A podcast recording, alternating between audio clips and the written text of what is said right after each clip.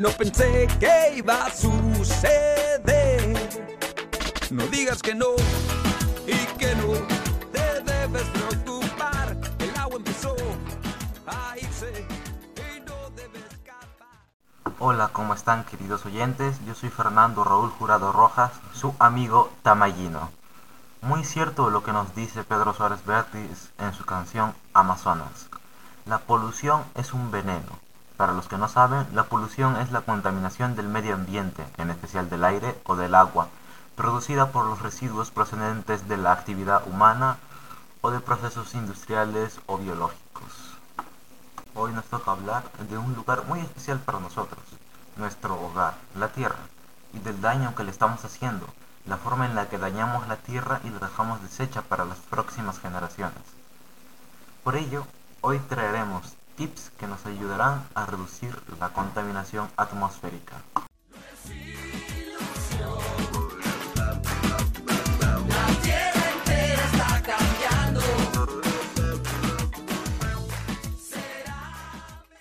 Muy bien, empecemos.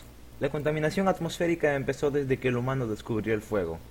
Así es, hace mucho tiempo. Pero conforme el paso de los años, la contaminación se produjo más y más rápido. Ahora, sin más preámbulo, veremos los tips para cambiar esto.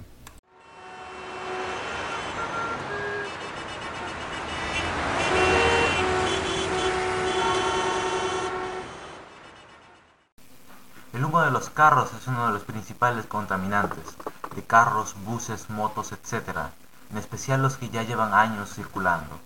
Ahora, ¿cómo podemos evitar esto? La primera opción es muy sencilla, no usarlos. Así es, preferir levantarte un poco más temprano y en vez de tomar el bus o tomar un taxi, ir caminando en bicicleta. Otro consejo podría ser hacer el debido mantenimiento al motor. Así es para que ya no esté tirando demasiado humo y no haga mucho daño. Pero igual lo hace, pero en menor cantidad.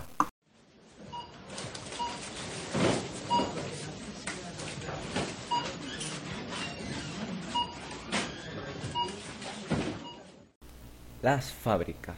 Y te puse el sonido de un supermercado porque las fábricas proveen al supermercado, ¿no? No tengo que explicar eso, pero bueno.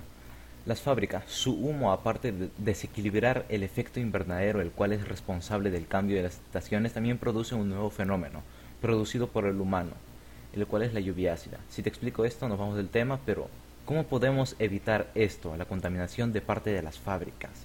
Lo mejor sería que las empresas reduzcan un poco su producción, pero como las empresas no van a hacer esto, nosotros debemos reducir su producción. ¿Cómo hacemos esto? Pues simple y llanamente comprando menos. Ah, esto suena un poco complicado, pero lo podemos hacer. Podemos usar al máximo los productos que usamos nosotros. No debemos desperdiciar nada que compremos. Así, aparte de ahorrar, estaremos contribuyendo al ambiente. ¿Ok? Entonces, este es el segundo tip. Vamos al tercero.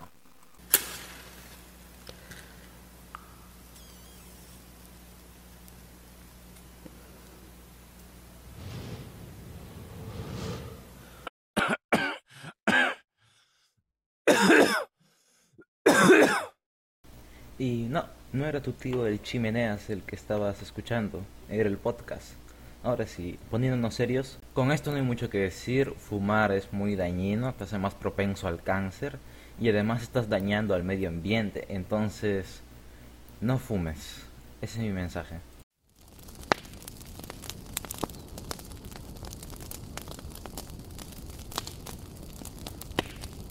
La leña. Sí, ese rico pollo al cilindro tendrá que cancelarse. La quema de leña es también un contaminante muy grave. En nuestra sierra peruana, casi todas las personas cocinan con leña. Esto debe ser cambiado poco a poco, cambiando leña con el gas natural o el gas que también contamina, pero en menor cantidad. Ya no hagamos parrillas, pollo al cilindro. Te dañas tú directamente por respirar ese humo y al planeta. Así que no la leña. Muy bien queridos oyentes, ahora ya está siendo tiempo de despedirnos. Ahora resumimos los tips. Siempre que puedas prefiere caminar, manejar bicicleta, compra lo necesario y utilízalo al máximo, evita las parrillas y no fumes. Y te quiero dejar con este mensaje. Sé parte del cambio y no parte de la contaminación.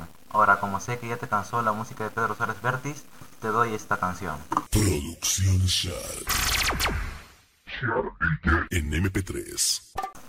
Eh, mejor la de Pedro Suárez Vértiz. Ahora sí, hasta pronto.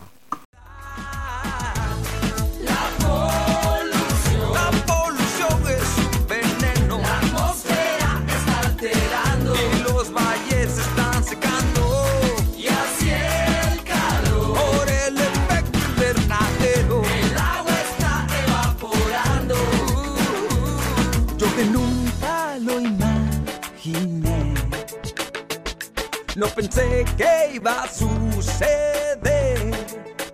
No digas que no,